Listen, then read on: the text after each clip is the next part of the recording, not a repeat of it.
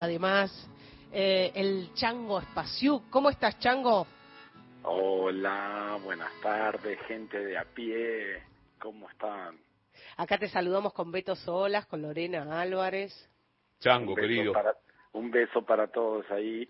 Hay veces que los agarro eh, en el auto siempre escuchando y le escribo a Mariana, le digo, Mariana, pasaste Carlos García como pianista de tango al gran pueblo argentino piano, y pasaste esto. El otro día te escuchaba cuando estabas pasando a Dante a Micarelli. Sí.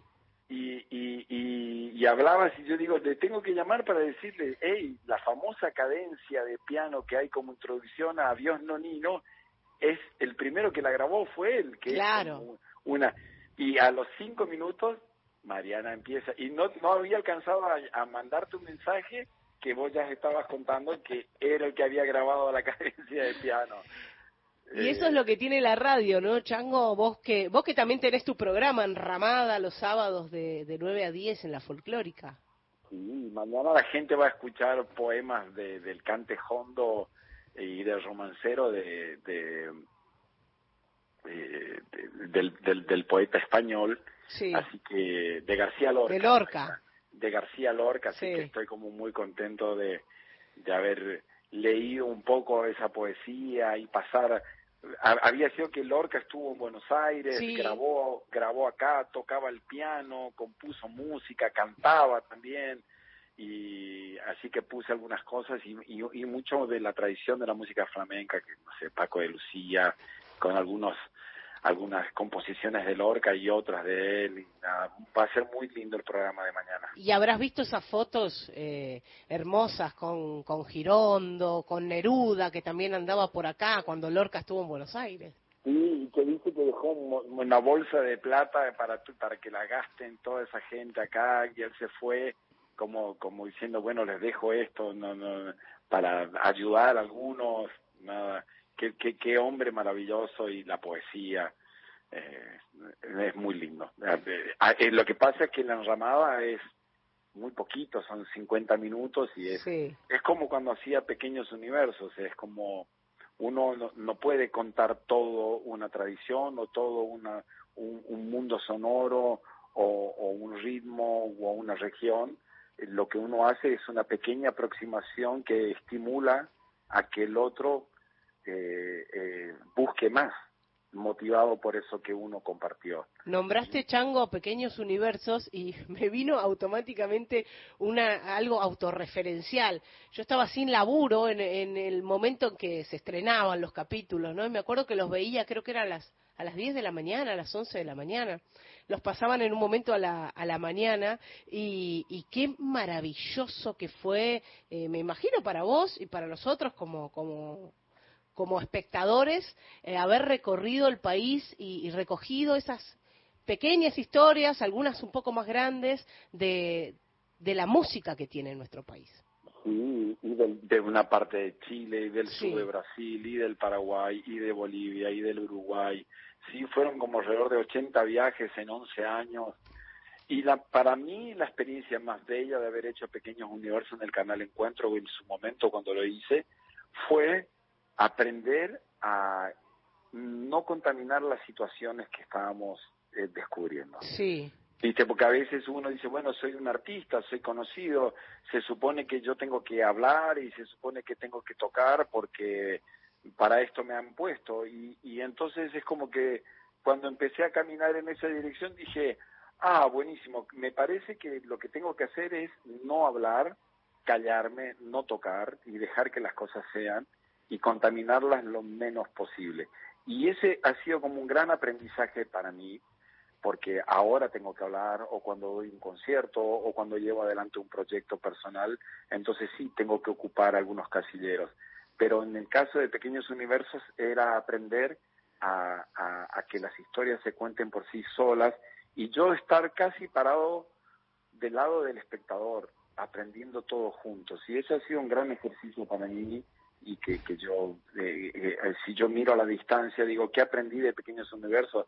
Más allá de todos esos contenidos, lo que aprendí es a correrme y, no contaminar las situaciones. Y a veces para el ego es como... Difícil, ¿no? Es difícil porque uno dice, bueno, acá estoy yo, tengo que hablar, tengo que tocar, tengo que llenar estos espacios. Y no, a veces no, uno no tiene que hacer nada.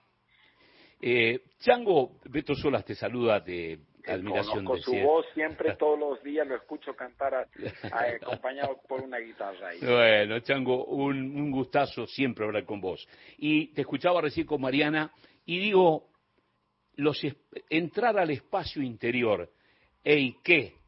Sí. ¿No? Contá un poco eso, en pandemia, con músicos del mundo, ¿cómo fue eso tan bello que grabaste? No sé, yo estoy sentado ahora en el living de mi casa y tengo delante mío un piano. Sí. Bien.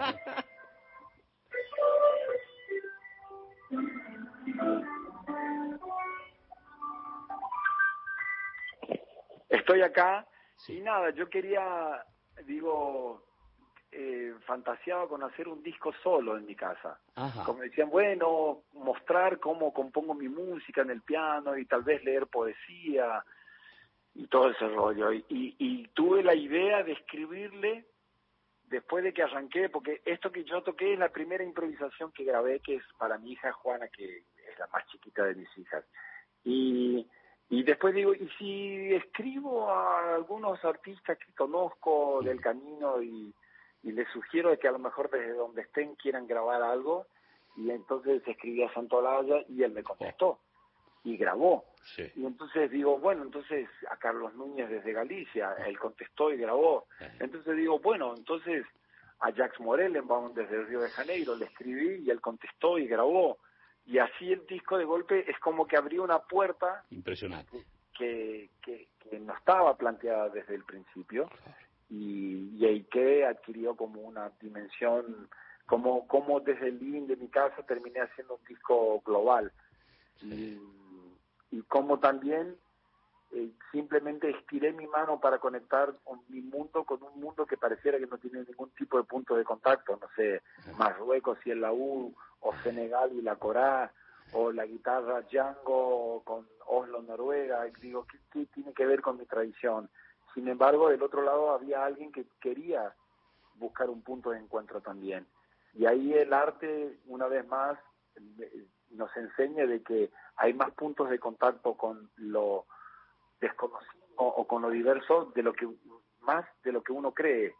Y, ahí entonces es como ese Ike se volvió como un disco tan simbólico para mí, porque Ike quiere decir entrar, pero no es solamente invitar a alguien a entrar a tu casa, sino es como es entrar en, un sentido simbólico en un montón de cosas, entrar a, a, mi proceso creativo, entrar al disco, entrar a estas canciones, entrar a mi propio mundo emocional desde donde yo busco la belleza.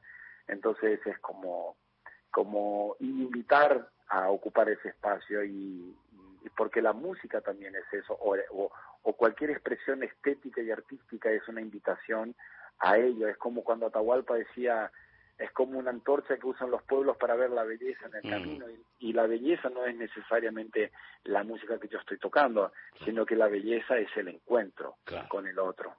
Pero también hay un encuentro eh, rítmico, digamos, ¿no? El chelista, el, el, el africano que toca la percusión, hay un pulso rítmico que se te parece, que se nos parece, ¿no? Obvio, que hay más puntos de contacto de lo que uno cree. Uno estira la raíz y la raíz está por debajo de la tierra. Había sido que es medio como que lo, que sucede en la huerta. Claro. Levantás un tañito y abajo están todas las cosas conectadas. Y, y, lo mismo sucede con la música. Nada, tocas un gato santiagueño con un acordeón y suena como un chamamé. Claro. Entonces, evidentemente hay elementos en común. Yo no estoy diciendo que el gato de Santiago del Estero sea como el chamamé, lo que estoy diciendo es que hay elementos en común. y entonces, y así es como uno empieza a estirar una algo que considera, le llama raíz y termina en el son jarocho de México. claro. Entonces digo, ¿qué es esto? ¿Cuál es el pulso de Sudamérica? Mm. Evidentemente no es el reggaetón ni es Maluma, ni es lo que se ve en los Latin Grammy hay otras Latinoamérica, hay otro, una cosa es la Latinoamérica de, de cómo lo ven los, los, los, el sajón o los norteamericanos y otra cosa es lo que es Latinoamérica. Y, y la música está ahí como una herramienta para no entretenernos, sino interpelarnos y hacernos pensar y decir de qué estamos hechos, qué tenemos en común y qué tenemos de diferente y qué tenemos para aportar desde nuestras eh, diferencias. Y bueno, en ese sentido, yo es algo que trato de, de, ejercer, de aprender y de llevar adelante dentro de mis posibilidades, ¿no? Es como una prédica tuya, maestro. Constante. una prédica sin querer ser un predicador. pero, eh. como porque a mí nadie me pidió que lo haga, pero pero no a veces no alcanza con tocar solamente. no alcanza con agarrar el acordeón y tocar y decir, bueno, lo mío es tocar, lo demás que lo hagan los otros. No. Eh, o sea, uno de alguna manera tiene la responsabilidad de prepararse dentro de lo que puede, como para que el espacio que va a ocupar, ocuparlo de la manera más mm. eh, constructiva posible y, y, y, y entonces uno nada, se esfuerza y hace lo que puede pero eso que uno puede siempre puede ser un poco más. Estamos charlando con el Chango Espaciuc y es un lujo que nos oh. damos aquí en Gente de a pie. ¿En qué andas, Chango, por estos días? ¿Qué andas craneando? ¿Qué andas creando? Bueno, es una época bastante particular, sí. pero quiero nada mandar aprovecho que estoy al aire para mandar un abrazo enorme a toda la gente que hace la radio pública. Si no fuese por la radio, la radio pública, nuestra radio nacional, cómo accederíamos a la diversidad de contenidos a la cual podemos acceder. No es solamente canciones folclóricas, no es solamente el cliché de algo que llamamos tradición, sino de poder acceder a múltiples miradas, sonidos, búsquedas, formas de belleza. Entonces, mi respeto y mi conexión con toda la gente que trabaja todos los días eh, para, para que eso suceda y para que uno tenga el privilegio de poder acceder a esos contenidos. Entonces, así que aprovecho eh, esta gente de a pie para, para saludar a toda la gente que hace la, radio. Se agradece desde acá de parte de, de, todos tus compañeros de la radio pública. Y eso por un lado. Y por otro lado, estoy más como, como desencillando hasta que aclare, viendo a ver, bueno, por dónde va a saltar la liebre en términos criollos. Y, y, pero nada, este, me voy a tocar la semana que viene en la fiesta de la música litoral en Posadas Misiones. Sí. Y, y voy a hacer, voy a cerrar el año en Buenos Aires el 27 de diciembre. Eh, en Niceto Club un proyecto que se llama Taco y Suela, que aprovecho y lo cuento, que es, eh, Taco y Suela es un término muy del chamamé de cuando tocas para que la gente baile. Entonces, eh, gran parte del repertorio que yo hago tiene como aspectos más abstractos y metafóricos, y la gente ha ido al Coliseo a ver y qué, y, todo eso. Y Taco y Suela es yo con un montón de jóvenes que tocan el acordeón y mujeres que tocan la guitarra y con trabajo, y, y partimos de un repertorio súper tradicional del chamamé y tocamos para que la gente baile. ¡Qué lindo eso! Entonces, ¿Y por qué Niceto? Porque la gente en el conurbano que nos escucha los domingos va a bailar chamamé. Eh, en lugares muy puntuales, una sociedad de fomento, en algún club y todo lo demás. Pero ¿por qué, eh, eh, ¿por qué mm, esa rigidez de que el chamamé que se baila se tiene que tocar y bailar en tal lugar y el que se escucha se tiene que tocar y bailar en tal lugar? Y en, en estos clubes como más de avant-garde y modernos mm. se tiene que pasar solamente música electrónica. Entonces digo, bueno, vamos a un club en donde podamos invitar a otra gente que nunca ha bailado chamamé y que a lo mejor le gustaría aprender a hacerlo.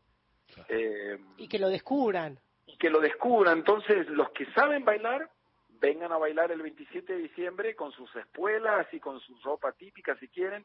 Vamos a tocar un repertorio muy tarragocero porque creo que la parte del chamamé más bailable es la tarragocera. Entonces van a ver acordeonistas muy jóvenes, no sé, eh, Enzo de Martini, em, eh, Santiago Torres, em, Emiliano López. Bueno, son todos jóvenes, ellos van a estar tocando, obvio que voy a estar tocando yo, va a estar Marco Villalba en percusión, va a estar Diego Adolfo con la guitarra, pero va a venir un contrabajo, trataremos de que venga alguna mujer guitarrista, o si hay alguna mujer, y tocar para que la gente baile. Te vas a tener que conseguir un recitador también.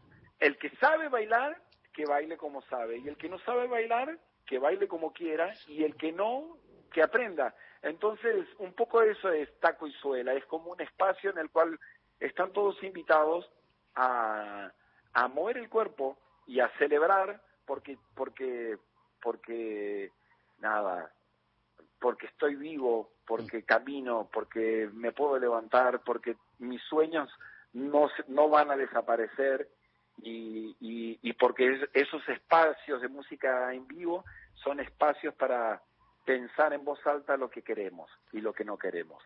Entonces, como un poco eso está cuizuela, eh, y además porque los jóvenes están un poco perdidos, como diciendo, ¿dónde podemos tocar?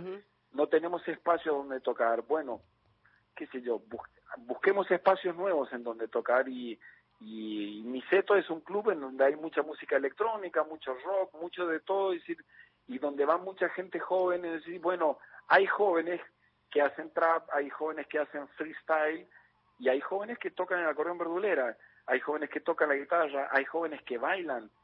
Eh, entonces, en esta época en donde los bailarines están poniendo sobre la mesa el oficio de bailar como un trabajo también, entonces, bueno, están todos invitados ahí como para que de alguna manera esa red que tenemos con eh, que, que los que nos conecta son preocupaciones que tenemos en común, bueno, que encontremos los espacios en donde poder vernos frente a frente. Chango, y ahí vamos a estar acompañándote el 27 de diciembre en Niceto Club. Eh, te agradecemos por esta comunicación, que es un, verdadero lujo que nos damos. Te escuchamos eh, mañana sábado de 9 a 10 en Enramada, en tu programa de la folclórica, que es un éxito en el podcast de la radio pública. Bueno, yo quiero agradecerles a ustedes porque durante estos años yo los eh, he escuchado bastante desde el auto, cuando porque yo escucho la radio en el auto mm.